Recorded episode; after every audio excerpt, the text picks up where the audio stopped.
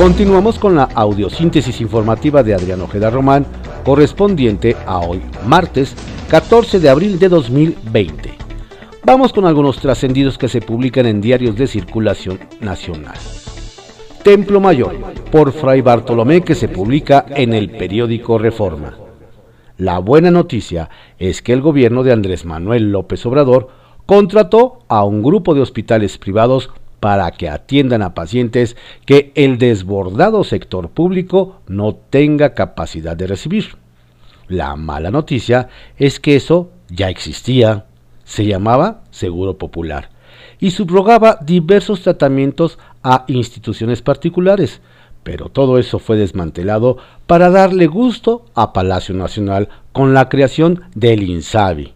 Vaya logro hay que mantener la mirada puesta en Tijuana, pues todo indica que la crisis que están viviendo allá con el coronavirus es un adelanto de lo que les espera al resto del país.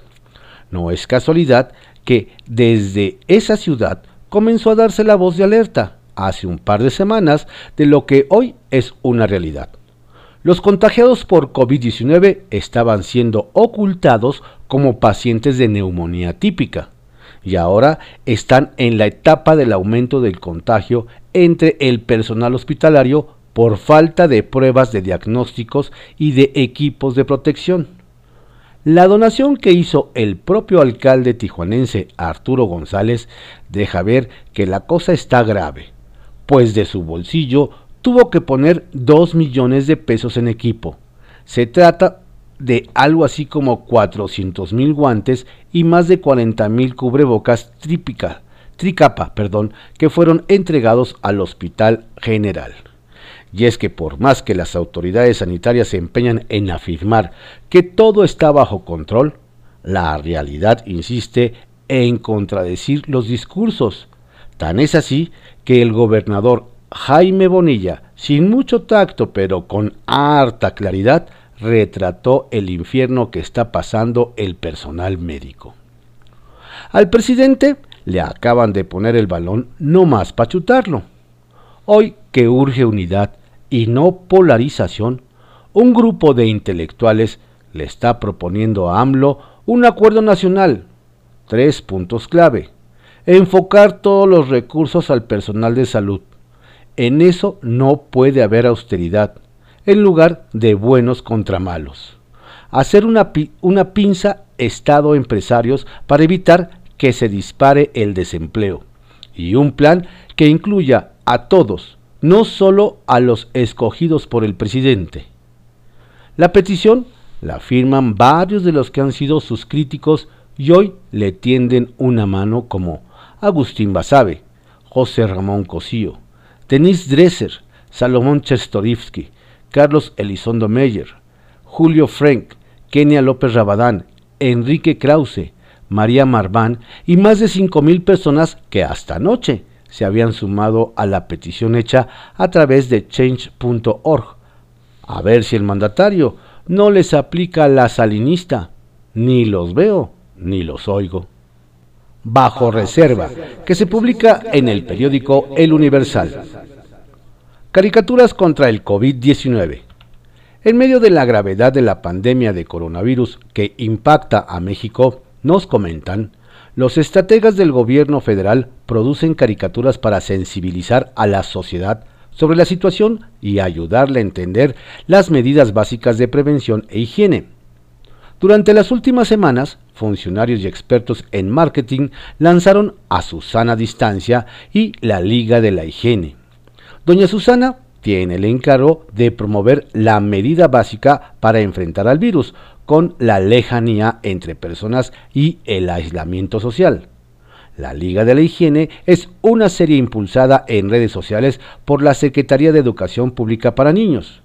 Y en ambos casos se divide a los personajes en héroes y villanos.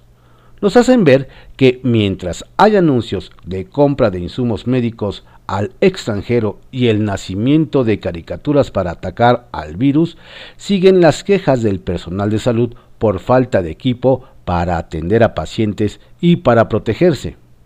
Quizá los superhéroes puedan ayudar a los médicos y enfermeras. ¿Y dónde quedó doña Susana? Esa misma pregunta se hacían las personas que pasaron por la sección 33 del Sindicato Nacional de Trabajadores del Seguro Social en la Ciudad de México. Nos cuentan que el lunes se presentaron cuando menos 2.000 personas para llevar sus papeles para ingresar a trabajar al IMSS como parte del personal médico para atender la contingencia por coronavirus. Ya entrados en gastos, hubo filas larguísimas y se les pidió que ingresaran en un salón diminuto de unos 5 metros cuadrados para recibir información sobre el proceso de selección. Se pusieron sillas, se amontonó la gente. Bueno, hacía un calorón de campeonato y ni siquiera había ventilación adecuada. En esas condiciones, hombro con hombro, silla con silla, estornudo con estornudo, estuvieron esperando los convocados, los primeros 300 a quienes se les dio ficha y mayor información. ¿Valdría la pena la fila y la espera? La danza de los fideicomisos. Conocer sobre los fideicomisos que van a extinguirse por el decretazo del presidente Andrés Manuel López Obrador se quedó un tanto en el aire y para que no se ofendan ni se paren de pestañas en el gobierno federal, nos explican que antes de la publicación del decreto presidencial estaban en vías de extinción 31 fideicomisos y fondos públicos concentrados en 11 dependencias. Y para no terminar de aguar la noticia, nos dicen que la Secretaría de Hacienda y Crédito Público, a cargo del discreto Arturo Herrera, tenía en la mira a siete en turismo, seis en manobras, cuatro en la CEP, tres en cultura y otros tantos en la Secretaría de Comunicaciones y Transportes. Con ACID, DIF, Economía y Elina, con saldos de unos 3 mil millones de pesos. ¿Qué quiere decir todo esto? El jefe del Ejecutivo todavía tiene tela de dónde cortar en la danza de los fideicomisos. Robles levanta la mano. La ex titular de la Secretaría de Desarrollo Social, Rosario Robles, cumplió el lunes 13 de abril nueve meses de permanecer recluida en el penal de Santa Marta. La exfuncionaria aprovechó y usó su cuenta de Twitter para afirmar que prefería estar libre para apoyar con su experiencia al país en este momento tan difícil por la pandemia de COVID-19. Pero el panorama para la exsecretaria de Estado no es nada alentador, y menos después de que el Poder Judicial de la Federación amplió la suspensión de labores que decretó desde el pasado 17 de marzo hasta el próximo 5 de mayo. De todas formas, ella levantó la mano para tratar de ayudar. Trascendió que se publica en el periódico Milenio. Trascendió que la Junta de Coordinación Política de la Cámara de Diputados, encabezada por Mario Delgado, no solo ratificó su llamado a los secretarios de Salud Jorge Alcocer, de Economía Graciela Márquez y del Trabajo Luisa María Alcalde para comparecer virtualmente en torno a la pandemia, sino que agregó al canciller Marcelo Ebrard con el mismo fin y a la titular de energía Rocío Nale para explicar el acuerdo con la OPEP y los compromisos con Donald Trump a cambio del recorte petrolero a nombre de México.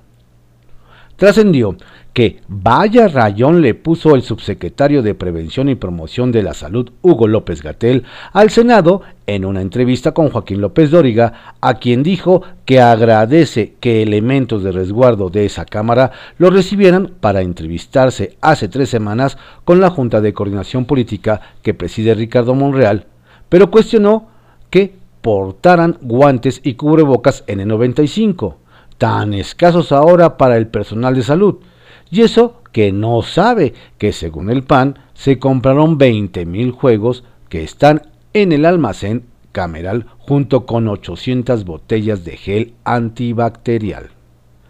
Trascendió que, aprovechando la contingencia, el senador Napoleón Gómez Urrutia se apresuró a proponer un seguro de desempleo sin explicar cómo ni quién lo pagaría, y a culpar a la industria de la subcontratación de la creciente pérdida de plazas, haciendo campaña para su proyecto sobre outsourcing en medio de la emergencia.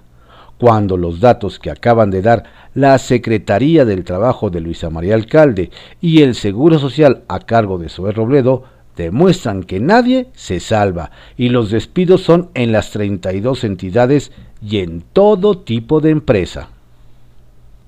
Confidencial, que se publica en el periódico El Financiero. Nale a cuentas al Congreso. En un nuevo ciberencuentro, ayer la Junta de Coordinación Política de la Cámara de Diputados puso sobre la mesa la propuesta de citar a una reunión virtual con la secretaria de Energía, Rocío Nale García. El, objetivo, nos dijeron, es que la funcionaria federal explique el acuerdo en la OPEP y las condiciones que puso a México Donald Trump a cambio de absorber parte del recorte en la producción del crudo que nos tocaba. AMLO mostró una gran flexibilidad, dijo ayer el inquilino de la Casa Blanca. La petición de explicaciones salió de la líder de la pequeña bancada del PRD, Verónica Juárez, pero aseguran que no hubo quien se opusiera. Tunden a Eugenio Derbez, que tenía razón. Además de los ataques que recibió el actor Eugenio Derbez por compartir el mensaje de un médico de Baja California pidiendo ayuda ante la falta de insumos, este episodio reflejó también la preocupación de las autoridades de salud por el qué dirán, y es que el salió con prontitud a negar el contenido de la denuncia replicada por el comediante. A las pocas horas, las legiones de odio en las benditas redes sociales mostraron la fuerza con la que están dispuestas a lanzarse en contra de quienes sea, con tal de defender una estrategia de salud que tiene pinta de estar al borde del colapso. Mientras tanto, los médicos en la entidad caen como moscas, según dijo el propio gobernador Jaime Bonilla, quien por cierto dijo que lo señalado por Derbez en el fondo es correcto. CNDH ausente en la crisis del COVID-19, mm, para variar. La instancia que sigue ausente en la crisis epidemiológica por COVID-19 es la Comisión Nacional de Derechos Humanos, quien solo se ha limitado a replicar los anuncios de la Secretaría de Salud Federal. Y es que en las últimas semanas se han observado cientos de casos de discriminación hacia personas contagiadas y personal médico, denuncias por falta de insumos o fallas en los protocolos sanitarios, exposición de alto riesgo de trabajadores de la salud, entre otras. Parece que el organismo que preside Rosario Piedra, nos dicen, fue instruido a no causar polémica en esta pandemia. Lo que digan los especialistas. El presidente López Obrador dijo que el jueves dará a conocer la fecha proyectada por los especialistas para comenzar a levantar la cuarentena, aunque indicó que si por él fuera, sería para el Día de las Madres. Veremos entonces si los expertos de la Secretaría de Salud, comenzando por Hugo López Gatel, están dispuestos a seguir los deseos del mandatario o se impone la razón. Mientras tanto, ya hay otros científicos, al menos los médicos de la UDG en Jalisco, quienes tienen sus propios datos y consideran que el 10 de mayo sería todavía una fecha muy anticipada, pues apenas estaríamos en lo que llaman el pico de una curva en crecimiento. Alcaldesa en campaña, quien no guarda su sana distancia y mucho menos se queda en casa en esta temporada es la candidata a la gobernatura, perdón, que diga la alcaldesa de Aguascalientes, Tere Jiménez, quien aprovechó para salir a las calles a repartir apoyos. Armada con guantes y cubrebocas y respaldada por, los, por las brigadas de bienestar, la gobernante panista se dedicó a entregar papel de baño, leguminosas, enlatados de aceite, todo dentro de una bolsa de plástico entregadas en mano a los habitantes de colonias y comunidades rurales del estado. Redes de poder que se publica en reporte Índigo. El hombre del presidente. Es el titular de la Secretaría de Relaciones Exteriores, pero la realidad es que Marcelo Ebrard Casaubón es el hombre fuerte del gabinete de Andrés Manuel López Obrador. Ha sido el canciller y no algún funcionario de la Secretaría de Salud quien ha salido públicamente a anunciar el convenio con las instituciones privadas de salud o hace unas semanas la fase 2 de la contingencia. También hay que recordar su papel en el momento más delicado de la relación bilateral con Estados Unidos por el tema migratorio y la amenaza de imposición de aranceles, en donde también rebasó a las secretarias de Gobernación y economía. El operador de más confianza en tiempos de crisis y hasta el momento no ha desentonado. Atentos. El riesgo de los penales. El brote del COVID-19 en el centro penitenciario y de reinserción social de Cuautitlán, confirmado por la Secretaría de Seguridad del Estado de México, podría elevar a un nuevo nivel la alerta sanitaria. Desde antes que el coronavirus llegara a territorio nacional, tanto la CNDH como diversas organizaciones civiles advirtieron que la población penitenciaria, penitenciaria era la más vulnerable al contagio por las condiciones casi generales de hacinamiento en que viven los internos. De momento son cinco casos confirmados, un guardia incluido y 23 casos sospechosos en Cuautitlán y ahora solo queda estar alerta a que no existan brotes en otros penales porque la situación ahí podría agravarse.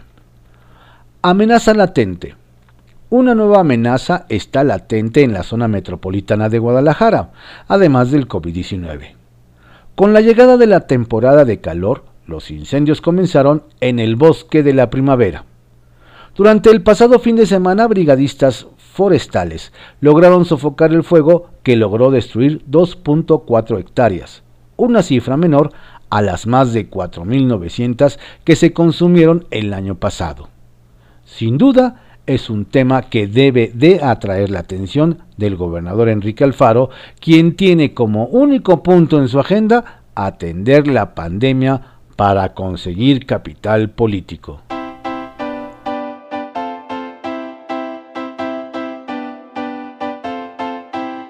Estos fueron algunos trascendidos que se publican en diarios de circulación nacional en la audiosíntesis informativa de Adrián Ojeda Román, correspondiente a hoy martes 14 de abril de 2020.